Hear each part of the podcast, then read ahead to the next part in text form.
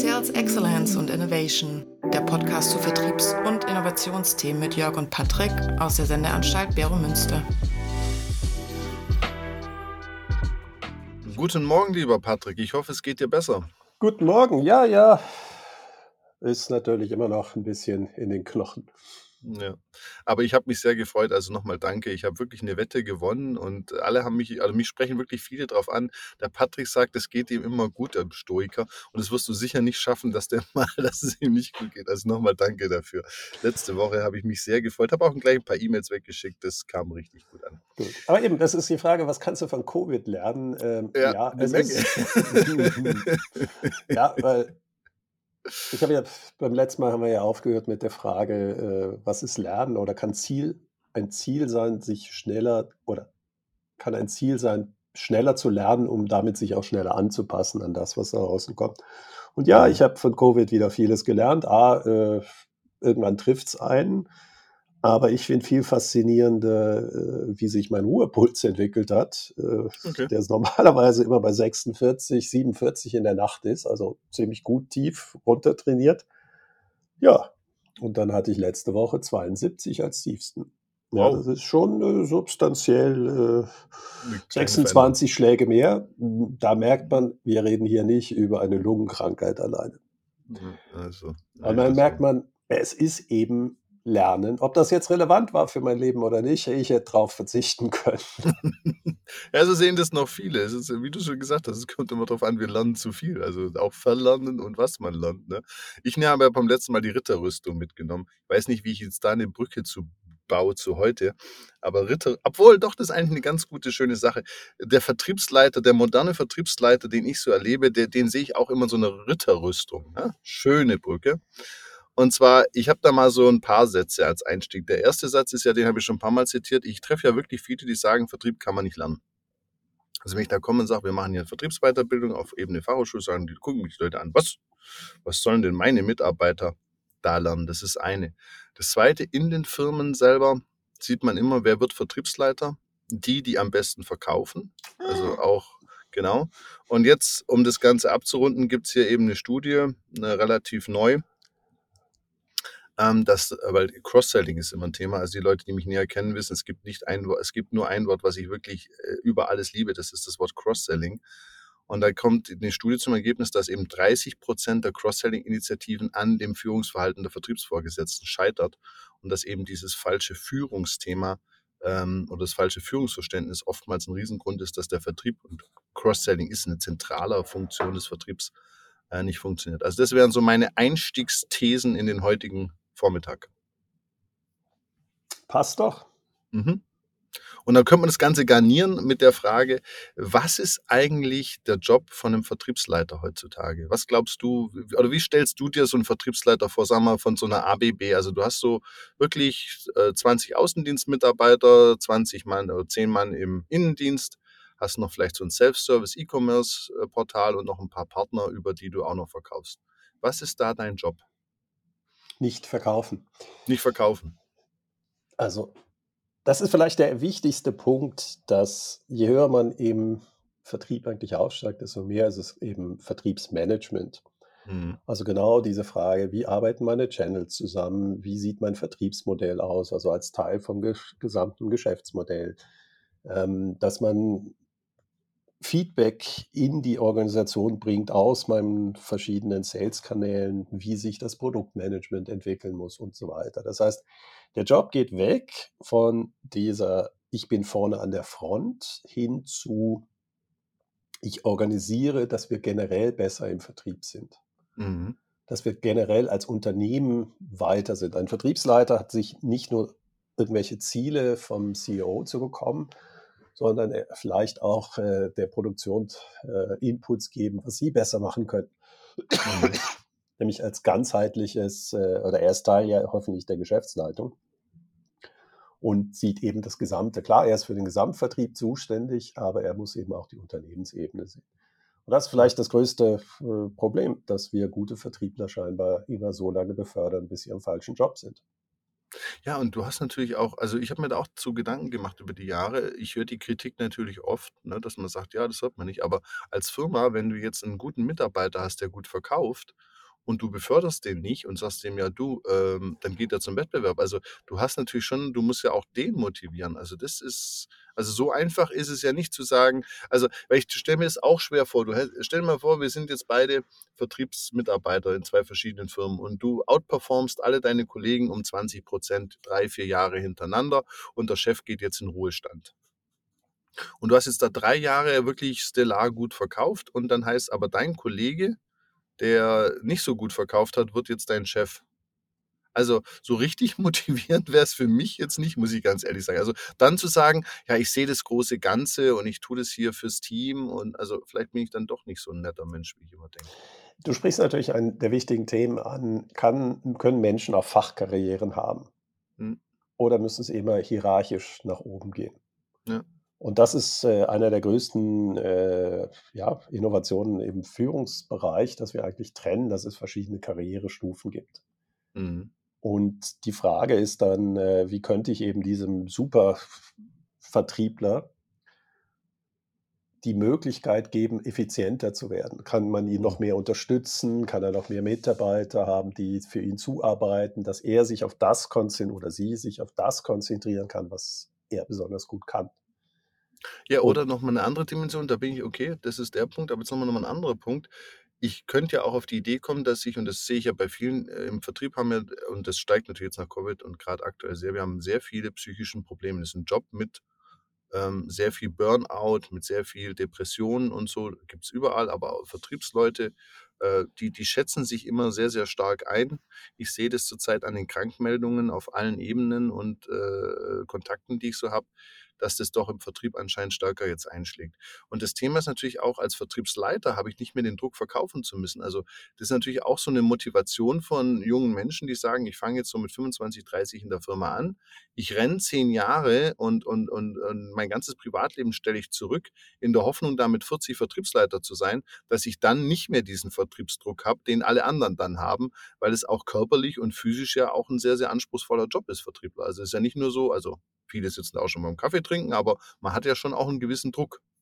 Absolut. Also, es ist ja nicht so, dass sehr gute Vertriebsleute auch nicht Vertriebsleiter werden können. Ist die Frage Mhm. nur, hat man sie entsprechend entwickelt und haben sie auch 'ne Persönlichkeit dafür? Und da sind wir Mhm. natürlich bei dem Thema Führung, äh, oder, äh, Vertrieb kann man nicht lernen. Und das ist Mhm. natürlich typisch für einen, der vielleicht 'n extrem guter Vertriebler war Mhm. und selber eben, äh, ja, innerlich die Motivation und die Fähigkeiten hatte für den Vertrieb. Wenn man den zum Vertriebsleiter macht, der sagt: „Kann man nicht lernen, ich bin ja einzigartig.“ Mhm. Ich glaube, dass man aber Führung dagegen und, äh, deutlich besser vermitteln kann, aber das muss eben Mhm. früh anfangen. Mhm. Und das ist genau die Frage, was was biete ich eigentlich meinen Sales-Mitarbeitern für 'n Karriereweg? Und das müss Mhm. sollte eben relativ klar sein, dass es, äh, auch 'ne Weiterentwicklung gibt. Also, wenn ich zum Beispiel äh, sehr guten Vertriebsmenschen habe, der nicht nur gute Saleszahlen hat, sondern ein gutes Verständnis, was der Kunde wirklich braucht, ob man den nicht für 'ne gewisse Zeit zum Beispiel, äh, so 'ne Art, ich glaube, Job-Extension gibt, dass man ihn ins Produktmanagement nimmt. Mhm. Selbst wenn er nachher dann wieder in Vertrieb hineingeht, hat er ja dann wiederum viel besseres Verständnis, wie dem Produktentwicklung ist. Das heißt, Genau. vielleicht sollten wir insgesamt uns überlegen, wie entwickeln wir eigentlich Personen in einem Unternehmen? Müss Mhm. muss es immer nach oben gehen oder kann man auch in die Breite gehen? Mhm. Ähm, das nächste Thema ist, du hast das Thema Burnout angesprochen. Vielleicht auch, äh, 'n Karriereprinzip, dass nicht mit 65 der höchste Karriereschritt erreicht werden muss, sondern vielleicht früher. Mhm. Also, sprich, dass man auch wieder zurücktreten kann. Mhm. Ich habe das absolut faszinierend gefunden. Ich habe den Jorma Ohlila als Student äh, das ist der CEO von Nokia gewesen, der Nokia wirklich groß gemacht hat zum Weltmarktführer in Handys. Ähm, der ist irgendwie mit 40 ist er CEO von Nokia geworden. Mhm. Cool. Und in Finnland oder generell in skandinavischen Ländern wird man viel, viel früher CEO. Mhm. Aber keiner macht das über 55 hinaus. Mhm. Also wer, er sagte mir selber im Auto, das war extrem lustig als Student, er sagte, ja, was ich in 15 Jahren nicht erreicht habe, werde ich in den letzten 15 Jahren ja auch nicht erreichen. Und das das ist ein ist, Punkt. und da sind wir genau bei dieser Frage des Lernens. Also er hat gesagt, ja, meine Lernreise in einer Branche ist dann erstmal beendet. Ja, also Mhm. wenn ich, dann, das ist einfach irgendwann ist finito. Und danach hat er sich auf seine Führungsfähigkeiten, Transformation und so weiter konzentriert und ist in andere Branchen hinein. Mhm. Und das ist genau vielleicht der Punkt, dass wir uns sehr stark auch über gewisse äh, Karrierepfade oder Entwicklungspfaden in einem Unternehmen entscheiden oder fragen müssen. Ja, wer bin ich? Will ich einfach Ja, nur eine Ressource haben, die austauschbar ist? ja. Oder will ich eine Person entwickeln? Ja, du bringst einen äh, guten Punkt an, äh, bevor du gleich stirbst. Also, wir hatten ja beim letzten Mal, ich weiß nicht, ob du dich daran erinnern kannst, Einstellung, Anreiz und Weiterbildung. Das waren ja so die drei Worte. Also, welche stell, wie stelle ich ein, welche Anreize gebe ich Weiterbildung? Und du hast natürlich im Vertrieb eine, das habe ich ja schon mal angesprochen, eine völlige Überdimensionierung vom Anreizsystem. Und ich sage nochmal dazu, das gilt nur für Studierende von Patrick Stehlers äh, Studiengängen. Meine Studenten werden natürlich nie kündigen. Ich möchte es gleich nochmal vorweg sagen. Ähm, aber wenn ich sehe, du hast jetzt angesprochen, die, die Pfad, dass sie ins Produktmanagement gehen. Was, wenn ich meine Vertriebler sehe, die haben alle Jobs, wo sie ein gutes Gehalt haben, noch einen relativ hohen Bonus und gehen zu Firmen, die äh, finanziell gar nicht mehr bieten. Also es ist gar nicht das, dass ich noch woanders einen Job und sowas. Aber was die machen wollen, die wollen Sachen umsetzen. Und das ist das, wo ich immer sage, ja, das, was du sagst, ist richtig. Das ist ein Weg. Also, dass ich sage, zum Beispiel ins Produktmanagement oder andere Karrierewege plane. Aber was, was ich sehe, ist, es gibt ganz viele Menschen da draußen, die sehen, es gibt Veränderungsbedarf und die wollen irgendwo an dieser Veränderung partizipieren und die wollen vor allem auch stolz auf die eigene Firma sein. Und wenn dann verhindert wird und man dann noch eine Weiterbildung macht und dann diese Diskrepanz ja noch offensichtlicher wird, weil man 18 Tage geschult wird, hier, so sieht die Zukunft aus, das sind die Tools für die Zukunft und du kommst dann in deine Firma zurück und siehst das Gefühl, was du immer schon hattest, "No, wir sind da nicht so dabei, das wird ja noch schlimmer. Das ist ja dann oftmals dieser Grund, warum die Leute kündigen. Ja? Ich finde das Und deshalb ist für mich so ich Führung so ich, spannend. ich, erl- ich bin ja natürlich auch äh, Kunde von äh, größeren Baufirmen oder äh, weil wir sind nun mal ein bisschen im Immobilienbereich engagiert. Dort erlebe ich eben genau Leute, die, oder auch dort kann man, da sind wir wieder bei der Unternehmenskultur. Es gibt klar Leute, selbst im Vertrieb, die am Lernen interessiert sind. Und das sind aber Mhm. die, die auch bei uns immer weitere Aufträge bekommen. Ja, also einer sagte uns letztens so schön, ach wissen Sie, bei Ihnen macht es so viel Spaß zu vertreiben. Klar, Sie achten auch auf den Preis. Äh, logisch, das ist immer eine Kompo- Komponente. Aber bei Ihnen kann ich auch nach dem Projekt vorbeigehen und lernen, was hat funktioniert oder nicht. Das ist zum Beispiel Mhm. etwas, was im Bau absolut nicht gemacht wird, weil alle Mhm. Angst vor Garantieleistungen haben. Ja, das Ja. heißt, der Vertriebler wurde nie wieder gesehen. Ja. Ähm, weil wenn er vorbeikommt, wird immer nur gesagt, was alles schiefgegangen ist. Und er sagte, mit ihm macht es Spaß, durchzugehen. Und ja, er trägt dann seine Garantieleistung. Und beim nächsten Projekt können wir dann sagen, oh, was haben wir denn daraus jetzt gelernt? Das heißt Mhm. also, er wird besser, wir kriegen bessere Qualität, jetzt nicht nur auf einem Projekt, sondern auch über mehrere Projekte. Und das sagt er, gibt eine gewisse Zufriedenheit auch. Natürlich. Ja, und äh, eben die Frage des Anreizes, ja, kurzfristig kann ich über Anreizsysteme sehr viel erreichen. Mhm.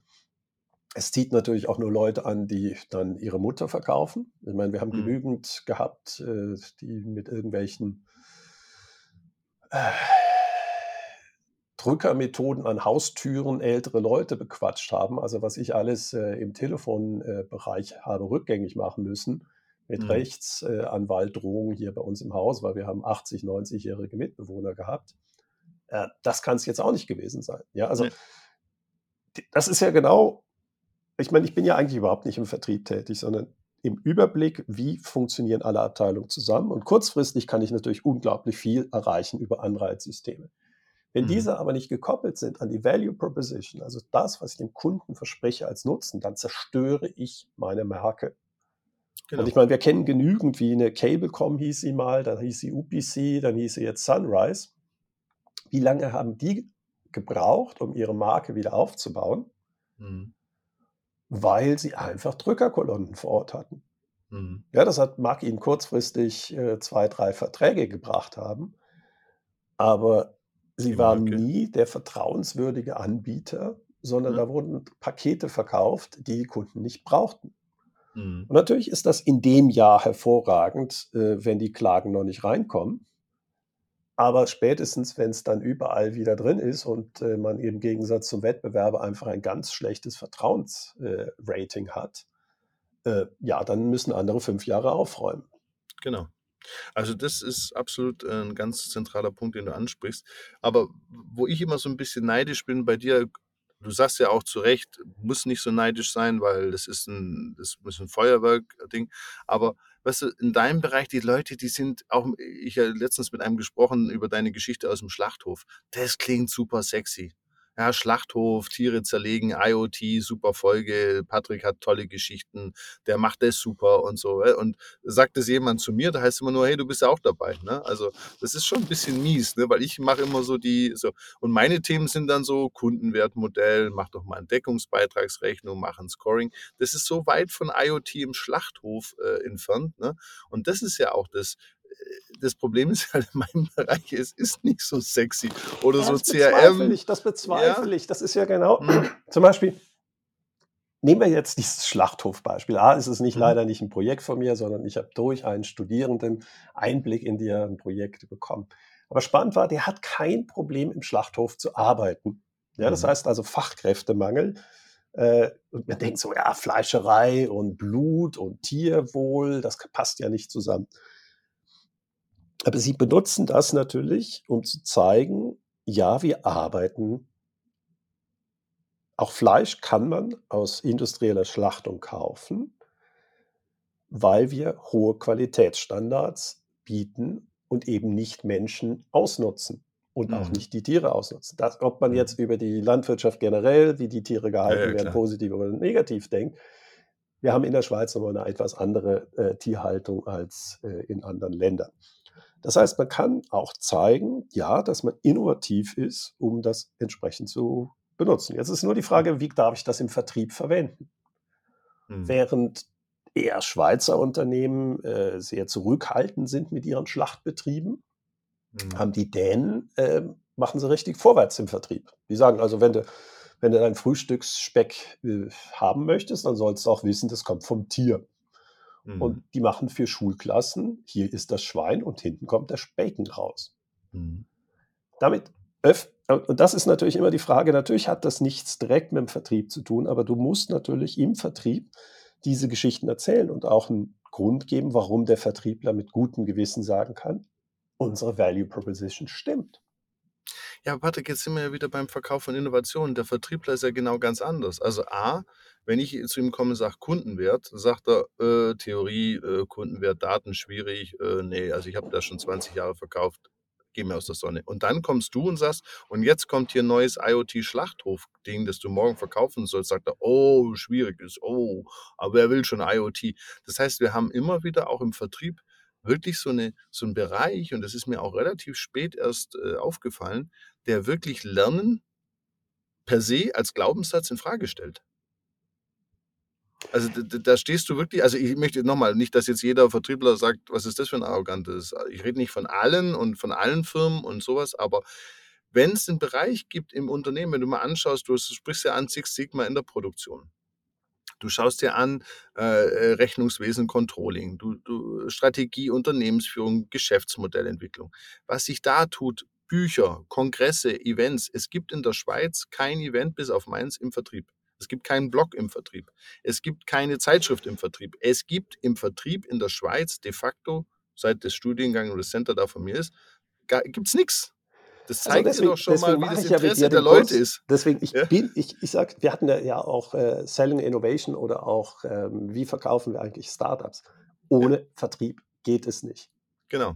Also der Vertrieb ist nun mal da, wo der Umsatz herkommt und er sollte eben nicht kurzfristig kommen über Anreizsysteme allein, sondern durch eine sehr gute Nutzenversprechen.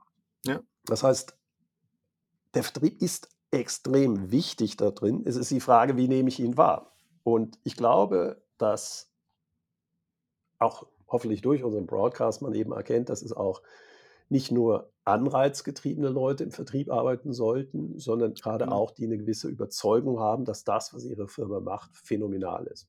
Mhm. Also zum Beispiel, ich bin ganz schlechter Vertriebler gewesen, wenn es um Targets ging. Mhm. Ja, also äh, ich, ich bin ja Bankkaufmann und das waren aber noch zu Zeiten, als wir wirklich noch Beratung machen durften. Mhm. Und ähm, das hat sich danach aber total geändert. Plötzlich hat dann jede Filiale irgendwelche Sales-Ziele bekommen, sinnlose Produkte zu verkaufen. Mhm. Und das ist natürlich genau die Frage, wie kurzfristig will man den Vertrieb aufbauen oder will man Beziehungen aufbauen über den Vertrieb? Mhm. Und ähm, das ist natürlich wieder die, die Frage der, der Werte, die in einer Bank äh, vorhanden sind.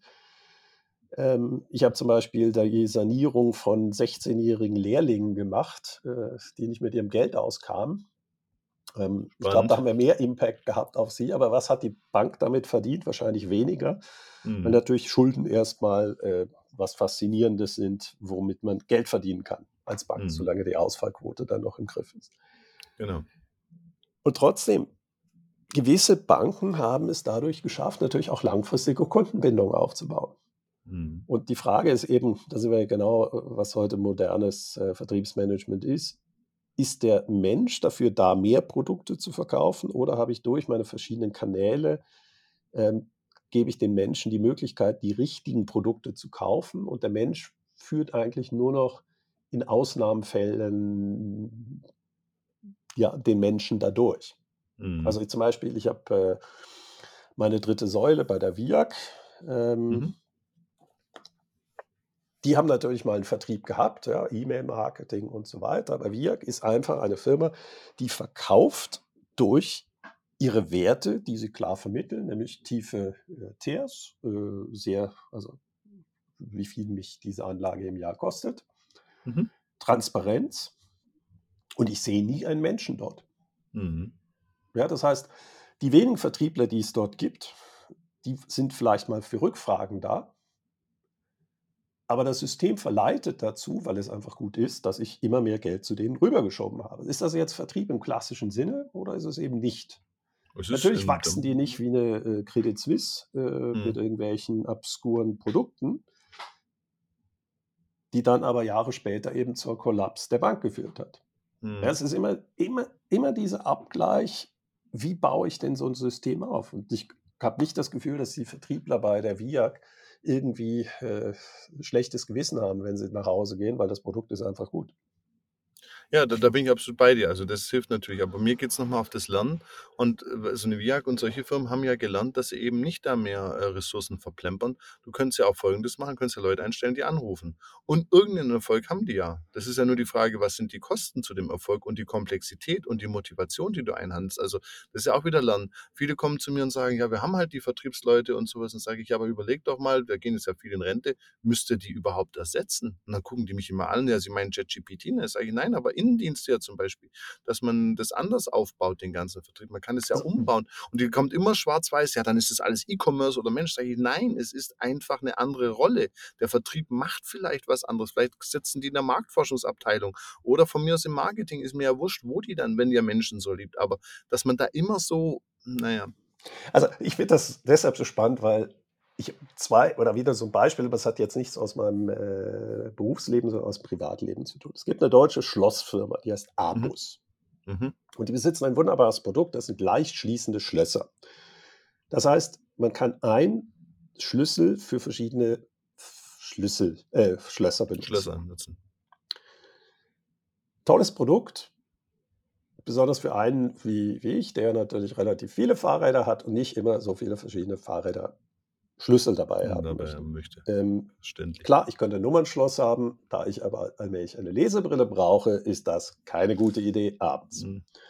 So, jetzt ist die Frage, wie schwierig ist es, dieses Produkt überhaupt zu kaufen? Mhm.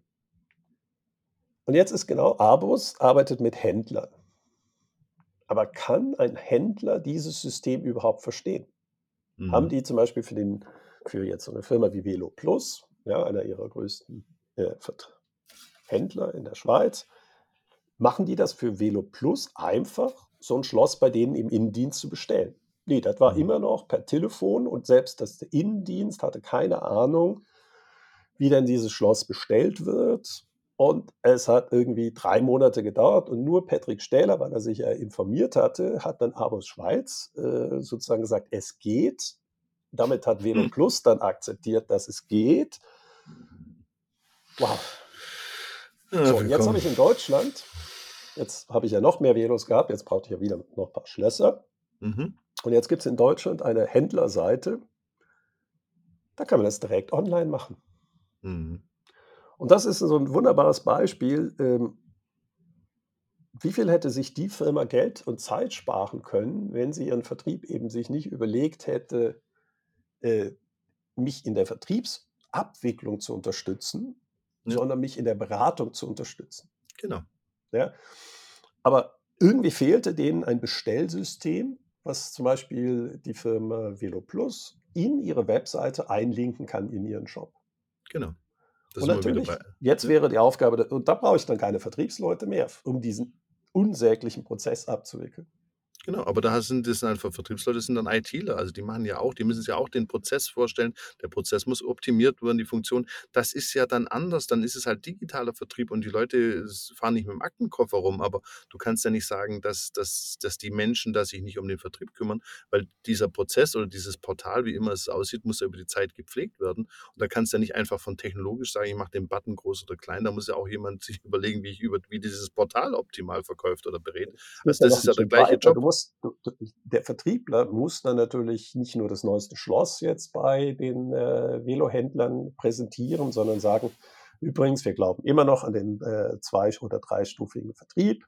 Hier ist übrigens äh, ein neues Produkt, was wir anbieten. Das ist ein kleiner äh, Frame, den ihr in eure Webseite einbauen könnt. Damit könnt ihr, wenn ihr wollt, das äh, extern machen oder hier habt ihr äh, auf unserem Bestellportal, wo ihr auch sonst äh, eure Produkte nachbestellt habt, die Möglichkeit, in zwei Minuten das für den Kunden zu machen. Also der Mhm. Vertriebler muss ja dann auch diese digitale Lösung in den Köpfen der Händler wieder etablieren. Platzieren. Ja. Ähm, das ist ja eben Neuerung im Markt bekannt machen, aber doch bitte nicht das, was ich digital viel besser abbilden kann, äh, knorzig dann äh, mit Menschen machen. Genau. Ich möchte noch mal woanders hin. Also, ich glaube, das Lernen haben wir relativ, äh, äh, stark, aber ich möchte nachher noch mal mit dir diskutieren, wie kriegen wir denn das jetzt hin, auch im Vertrieb, dass welche Instrumente helfen fürs Lernen. Aber ich möchte noch mal auf eine Sache in der Vorbereitung oder auch in den letzten Wochen und zwar, ich bin ja da weißt ja vielleicht, ich habe ja bei Kultur immer zuckt's bei mir das Auge. Und was neben Kultur steht, steht immer die Geschäftsleitung. Und ich muss auch sagen, ich habe lange, lange, weil ich das auch so oft man liest das halt so oft und habe ich auch immer hingeschrieben, ja, die Geschäftsleitung, die Geschäftsleitung, die muss also geht ja CRM, dass die Geschäftsleitung dann dahinter steht und du kannst ja jede Geschichte muss die Geschäftsleitung dahinter stehen, also gut. Und jetzt habe ich mal mich auch da tiefer reingearbeitet und da gibt's Studien, dass gerade das mittlere Management das eigentliche Problem ist. Das wird immer behauptet. Dieses arme Ja. mittlere Management, was wir ja häufig unterrichten, äh, wird immer als Schuld für alles dargestellt. Ja, das ist Nicht als Schuld, nicht, nee, das, ich möchte gar nicht als Schuld, ich möchte einfach, und äh, lass mich kurz ausführen. Und zwar war ganz interessant, ich habe eine, eine, eine Studie gelesen, und zwar die geht auf Diffusion of Innovation rein, ein und hat, das, hat die CEOs als Early Adopters und das mittlere Management als Late Majority, weil die wollen ja Karriere machen, die gucken sich an, was so sicher ist. Und wenn es dann sicher ist, springen sie auf den Zug auf. Und das wird jetzt nicht von wenigen Studienergebnissen bestätigt. Können wir ja kritisch sehen. Aber ich fand es noch spannend zu sehen, weil das erlebe ich oft auch. Also ich treffe selten einen CEO, der nicht kritisch ist oder der völlig ähm, dagegen ist. Wenn ich dann aber in den Fachabteilungen komme, kommt oftmals gleich der Satz, ja, in unserer Firma geht das nicht. Also das erlebe ich, im, also es ist ja nicht empirisch valide, was ich da so mache. Ich bin, und ich treffe ja vielleicht immer, ich sage, die falschen Menschen. Aber ich muss das auch, also dass ich so viele CEOs und Geschäftsführer treffe, die so gar nicht, kann ich jetzt nicht bestätigen. Es ist oftmals das mittlere Management, das da eigentlich blockt. Ich weiß nicht, ob sie blocken. Sie werden für was anderes bezahlt. Also Ja. die, die Ideen hinter ähm, eben Early Adapters, Late Adapters, wir haben ja auch über Disruption schon mal gesprochen. Und die Grundtheorie hinter Disruption ist, dass Menschen das machen, wofür sie Ressourcen bekommen. Mhm. Und da sind wir ja genau bei den Anreizsystemen. Das Mhm. heißt, der CEO, der gleichzeitig die Ressourcenallokation so gemacht hat, dass das heutige Geschäft in der Optimierung immer im Mittelpunkt stellt, ste oder der stellt das ja in den Steht, ja. Mittelpunkt, beschwert sich, dass die Menschen darunter genau das machen, wofür er Anreizsysteme gemacht hat. Ja, Ja, das ist einfach wieder so typisch, dass ich intellektuell vielleicht vorne sein kann, aber meine Menschen im Hintergrund immer noch nach H1 führe.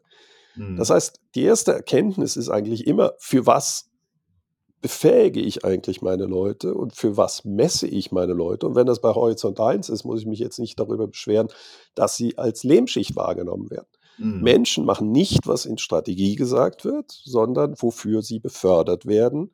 Und das ist nun mal mehr von dem Gleichen, was man heute macht. Mhm. Ja, das sind die berühmten Artefakte, die du teilweise äh, wir bei Kultur erwähnt haben. Der Ja. Mensch, wir können noch so viel sagen, E-Mobilität ist die Zukunft und so weiter. Äh, wenn die meisten Gelder immer noch äh, verdient werden mit dem Q7, dann wird mehr Q7 verkauft. Mhm. Ja, wenn die Anreize so sind, äh, dass die Händler die Risiken von innovativen Produkten tragen, dann wollen sie diese nicht in den Markt pushen. Mhm. Ja, das heißt, das ist immer lustig, wenn die Geschäftsleitung Strukturen nicht ändert und wegen dieser Änderung die Menschen einfach das machen, was wofür sie bezahlt werden und sich Mhm. nachher darüber beschweren. Mhm.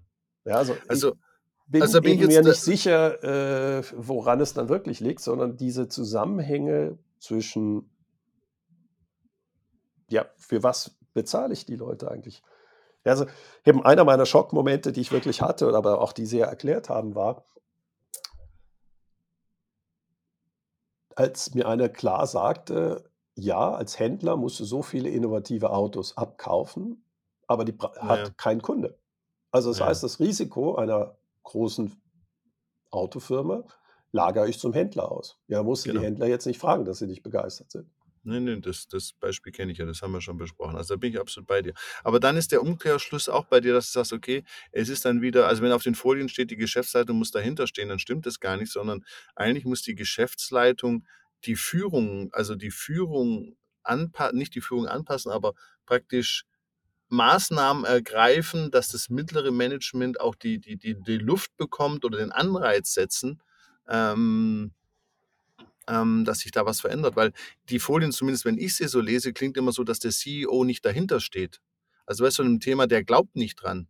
Aber das ist oftmals gar nicht, sondern das Problem, wie du es beschrieben hast, der glaubt da dran, der weiß bloß gar nicht, wie er sein Mittelmanagement aus dem Horizont 1 ins Horizont 2 bringt. Das sehe ich dann immer als das Problem. Also das ist ja, warum ich Geschäftsmodelldenken ja so gerne in den Mittelpunkt stelle, wenn es um Veränderungen geht. Da geht es ja Hm? nicht darum, dass ich irgendeine Ahnung hätte, was in dem einzelnen Bereich passiert, Ja. sondern es geht immer darum, und da haben wir ja schon mal IoT gehabt. Das heißt, was passiert, wenn Autos, bleiben wir beim Auto, weil die Leute es eigentlich am meisten verstehen, intelligente Computer werden, die abgedatet werden können. So, das Mhm. ist, sind so die, die ökonomischen Eigenschaften eines digitalen Autos.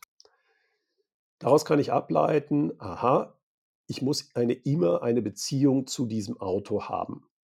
Wegen Software-Updates, äh, Feedback äh, der Sensoren und so weiter. Und jetzt ist die Aufgabe der Geschäftsleitung, sich zu überlegen, was bedeutet das, dass diese Vorteile dieses Autos auch beim Endkunden ankommen. Mhm. Und da muss ich mir überlegen, ja, will ich den Stress mit dem heutigen Vertrieb machen? Was kann ich im Horizont 1 machen, damit das überhaupt drüber kommt? Äh, was muss ich eigentlich im Horizont 2 machen? Können meine Händler überhaupt noch Händler sein? Ähm, die, weil eigentlich muss ich ja von jedem Auto wissen, wo das ist. Also der, der, die Fahrerinnen und Fahrer müssen sich ja einloggen. So, und das ist die Aufgabe des Channel Managers oder eben der, der Führungskraft, diese ganzheitliche Sicht zu haben und dann zu ermöglichen den Leuten, dass sie dann auch dieses neue Denken auch umsetzen können. Mhm. Ja, also sich darüber beschweren, dass im Vertrieb keine E-Autos kommen. Ähm, wir wissen, dass sie erklärungsbedürftig sind und das Gefühl haben, mit dem Showroom reinstellen der Autos, dann wird das genügen. Ähm, nee, also ich muss den Ja, Vertrieb. ich, ich, ich bringe es nochmal anders. Ich habe am Samstag äh, Tesla-Probefahrt gemacht. Äh, wahrscheinlich äh, oute ich mich jetzt als äh, völliger Spasti, das äh, erst im Jahr 2023 zu machen. Und das war halt wie ChatGPT. Ich bin da schon mit einer gewissen, auf der einen Seite, die eine Hälfte von mir hat gesagt, gut, erwart nicht zu viel. Und die andere war natürlich so voll im Hype, da steigst du jetzt in ein Auto, das wird eine Rakete. Und ich saß da drin und dachte mir so, Sitzscheiße, das Armaturding, Kacke, äh, wackelt, ist wie so ein Sportwagen, ist riesengroß. Also, und dann fahre ich mit dem Ding durch die Gegend und dachte mir, also ich würde mir eher einen Fuß ab, also ich muss dazu sagen, ich bin ja kein Autofan, aber das war für mich wirklich so eine, so eine almost near death experience, wo ich dachte, und das ist die Zukunft der Elektromobilität. Leute, äh, nein, nein, dann fahre ich Fahrrad oder fahre Zug oder es lebe die SBB, aber niemals so ein Ding. Also das Ja, ist aber eben, aber das. Wichtige ist, du hast eine Entscheidung getroffen, bevor Die du das da- Ding gekauft hast. Ja, ja. So, und da, wir haben das ja irgendwann, haben wir das, den Begriff ja Erfahrungsgüter eingeführt. Ja. Und was Tesla absolut richtig macht, ist, dass die Leute es erfahren können. Mhm. Und das ist etwas, was die Geschäftsleitung dann entsprechend machen muss. Also du hast, es, bei dir ist es nicht angekommen, bei mir käme es jetzt auch nicht an, weil ich einfach auch Fahrrad fahre und SBB mache. Aber Sie haben wenigstens begriffen, dass der Vertrieb anders sein muss. Und ja, wenn du das Produkt beschreibst, sagst du, ja, es beeindruckt mich nicht. Aber das wäre ja eine Riesenchance, jetzt zum Beispiel äh, für andere Automobilhersteller eben zu zeigen, unsere sind besser. ja, ja. Aber geh doch mal, äh, versuch, Nein. doch, das, versuch doch mal jetzt Nein. eine Probefahrt von Nein. i4, äh, Nein. ID4 zu bekommen. Äh, Ähm, da stößt ja als erstes auf die Frage, ja, kommst du aus Gehst du zu Amakorden, Ach so. gehst du zum Sonnenhalter. äh, es gibt da nicht mal eine, eine schweizweite Übersicht, wo welcher Wagen als Vorführwagen überhaupt existiert. Und bei Tesla Ja, kriegst du genau. wenigstens das schlechte Erlebnis, indem du einfach entweder online Genau. buchst und sagst, wo willst du den Wagen haben, oder gehst in den Hm. Shop und da steht der. Genau. Ja, Nee, also, der Prozess war super. Also das Ja, war genau. auch äh, ja genau sensationeller Punkt. Verkaufsprozess, keine Mitarbeiter, alles digital, gehst mit dem Handy hin, machst das Ding auf, schnell erklärt. Also das war, also wenn du nicht ganz, also ist nicht ganz einfach, muss ja auch dann das, das Ding da hinten entriegeln, da den, den Ladekabel und so. Also muss schon ein bisschen Hirn. Aber wenn du so eins, zwei, drei zählen kannst, dann kannst du einen Tesla. Und, und das Geile an dem ganzen Prozess, kein Mitarbeiter. Also das ist natürlich kostentechnisch ein Traum im Vertrieb. ja, und dann kannst du dir natürlich in der Innenstadt von Zürich einen Showroom leisten. Genau. Ja, das ist ja genau, das ist ja, also wir sind ja genau bei diesem äh, Frage Führung, wer muss was machen. Die Übersicht von der Geschäftsleitung ist eben die Ermöglichung von solchen Innovationen. Mhm. Ja, also die Armen, die dann eben schon einen kompletten alten Vertriebsstrukturen haben, da regen sich natürlich erstmal Leute auf, wenn Showrooms gebildet werden. Weil wer, Mhm. wer, wem wird das denn dann gut geschrieben? Naja, natürlich. Und Also, spannend ist, wenn du dir heute äh, im Auto, ist ja lustig, du bist kein Automensch, ich bin kein Automensch, trotzdem reden wir darüber, weil es eben so spannend ist, was im Vertrieb dort passiert. Ja. In den Innenstädten machen plötzlich Marken auf, die eben keine Vertriebssysteme haben. Mhm. Ja, also Tesla war der erste in der Innenstadt, jetzt ist es, äh, glaube ich, Genesis, äh, Genesis, äh, Ja. irgendein, Sp- glaub, von irgendeinem Koreaner, äh, Genau. ist mitten an der teuersten Location der Bahnhofstraße. Ähm, heute kam raus, äh, wer in den Manor zieht oder den Brannhof, wie er jetzt heißt, äh, die Top-Location, Ja, wer? GM. Ich wusste gar nicht, dass sie noch Autos verkaufen in Europa. ja. Außer Opel, die haben sie ja weiterverkauft. Ja, ja. und plötzlich kommt General Motor, weil sie ja keine Opel-Händler mehr haben, Ja. können sie sich ein neues Vertriebssystem überlegen. Cool. How Und brilliant. die, Ja? Und dann ist natürlich, ich meine, erklär das mal einem Händler. Ja, jetzt kannst du eben diese Vertriebssysteme neu aufbauen. Und das ist eben, was wir dort lernen können. Mhm. Aber es ist interessant, es sind immer die Newcomer. Weil Mhm. die Etablierten haben immer die Stärke ihrer heutigen Vertriebssysteme als Behinderung der Zukunft. Aber das wäre noch so abschließend für heute. Wie ist denn deine Erfahrung? Ähm, wir haben es ja beim letzten Mal, wir sind ja beide jetzt nicht die äh, Fachexperten im, im, im, Wissensmanagement. Also darauf möchte ich jetzt gar nicht ein, aber einfach so aus, aus deiner Praxis, wie kriegst du das jetzt hin, dass, äh, dass, dass da ein Lernen funktionieren kann? Also klar, es fängt oben an, also du brauchst erstmal die Freiräume. Aber ich stehe da wirklich auch an, wenn, wenn, wenn ich jetzt da als Berater reinlaufe oder wenn auch meinen Studenten, klar, ich kann das fachlich zeigen, ich kann aufzeigen, ja mal jetzt, äh, Blue Ocean. Ich sage ja immer, mach doch mal, schreib doch mal auf. Das ist mein Ding, was er nicht mehr macht ab morgen, dass er überhaupt mal die Köpfe freikriegt. Das ist ja mal das Erste, wie du gesagt hast, verlernen. Damit fange ich ja immer an und sage so, machen wir eine Liste, was wir morgen nicht mehr machen. Dass wir überhaupt Zeit haben, was Neues zu lernen. Ne? Und das fällt schon schwer. Und dann kommt halt das Neue und dann kommen alle Widerstände dieser Welt. Und ich, ich merke halt auch so auf den Projekten, dass die Leute haben halt immer noch so dieses alte militärische, wir wollen halt wirklich auf den Hügel hoch. Also das, ich, ich stelle mir das immer so, den Pazifikkrieg stelle ich mir so vor, ne? dass man wirklich so, äh, da sitzen irgendwelche Japaner auf einer Insel und egal, ob die Insel Sinn macht oder nicht, die müssen da jetzt weg. Man könnte auch mit dem Boot dran vorbeifahren und sagen, gut, dann hocken die auf der Insel, was soll's, ne? Also äh, die, die haben dann keinen Nachschub, die, die werden schon irgendwie uns nicht mit ihrem, mit ihrer Pistole oder Messer irgendwie wehtun.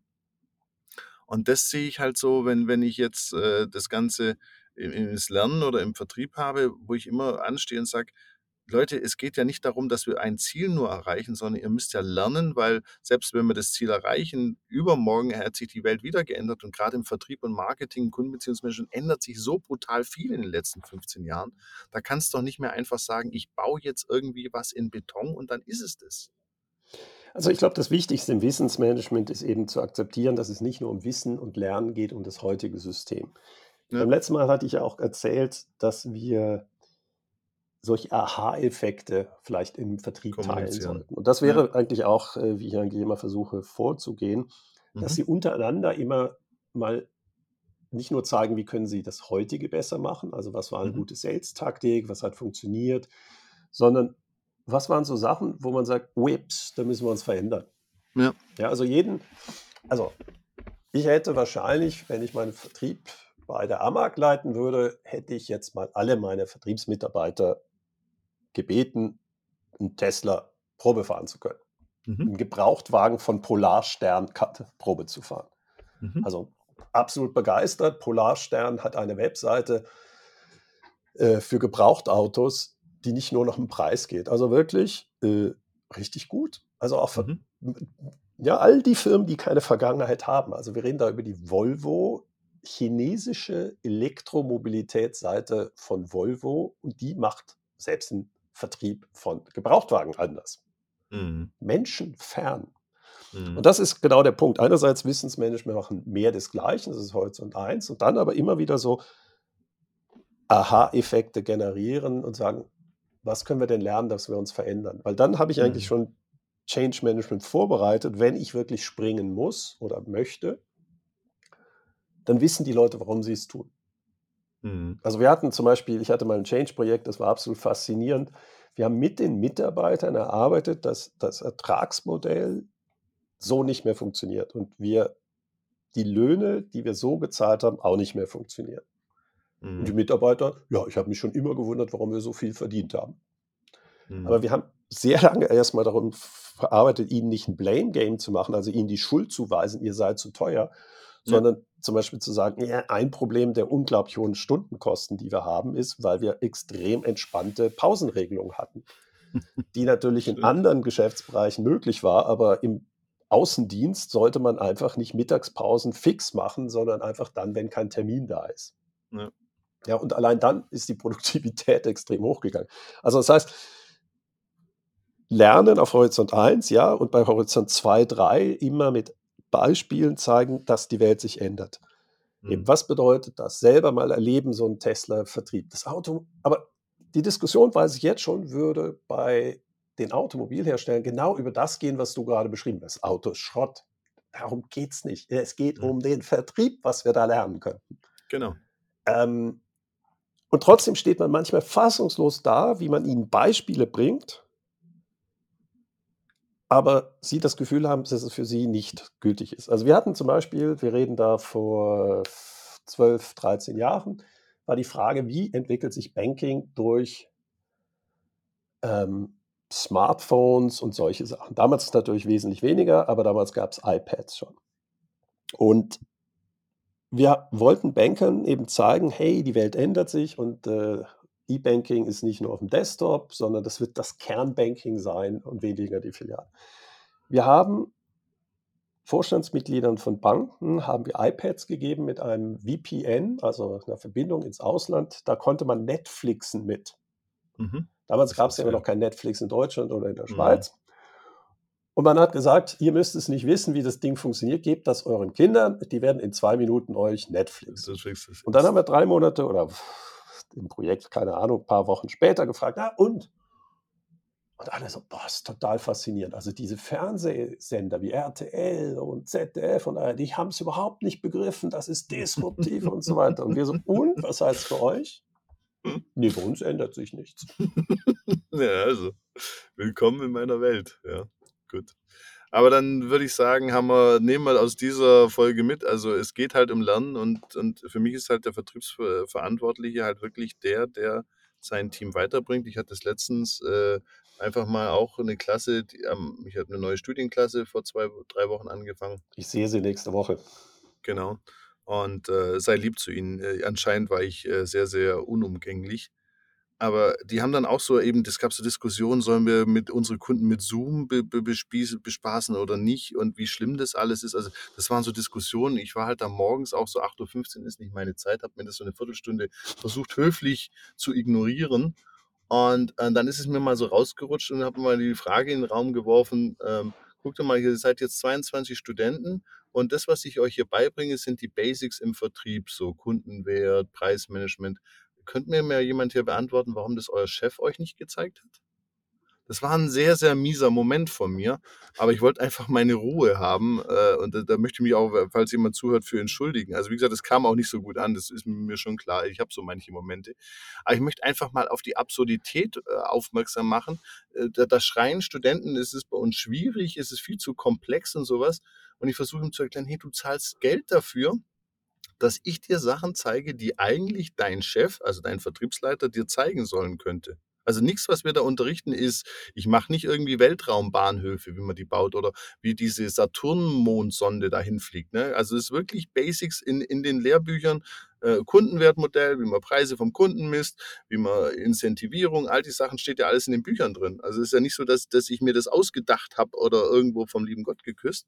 Und man versucht es ja nur anders zu vermitteln oder auch plastischer darzustellen. Das ist sicher ein Vorteil, aber eigentlich ist es doch genau der Job vom Chef. Guck mal, ich würde es positiver sehen. Du übernimmst genau den Job, den ja eigentlich Führungskräfte haben sollten. Du entwickelst die Ja. Menschen weiter. Ja. Und entwickeln heißt auch manchmal in so ein Tal der Tränen zu fallen, nämlich wo stehen wir denn heute? Und anstatt dann eben aufzugeben, hat Churchill gesagt, ich kann euch nur Blut, Schweiß und Tränen äh, vermitteln. Das sagen wir ja wirklich nicht. Ja. Sondern wir wollen den Leuten eigentlich zeigen, dass es geht. Ja. Dass es lustvoll ist, mal Dinge auszuprobieren. Ich finde immer die Diskussion, ja, Zoom oder persönlichen Kundenkontakt. Ja, hast du mal den Kunden gefragt? Mhm. Und ich finde das lustig. Ich habe jetzt äh, wieder, ihr kennt das, ich habe immer wieder Handwerker im Haus. Also für die ist das das Normalste der Welt.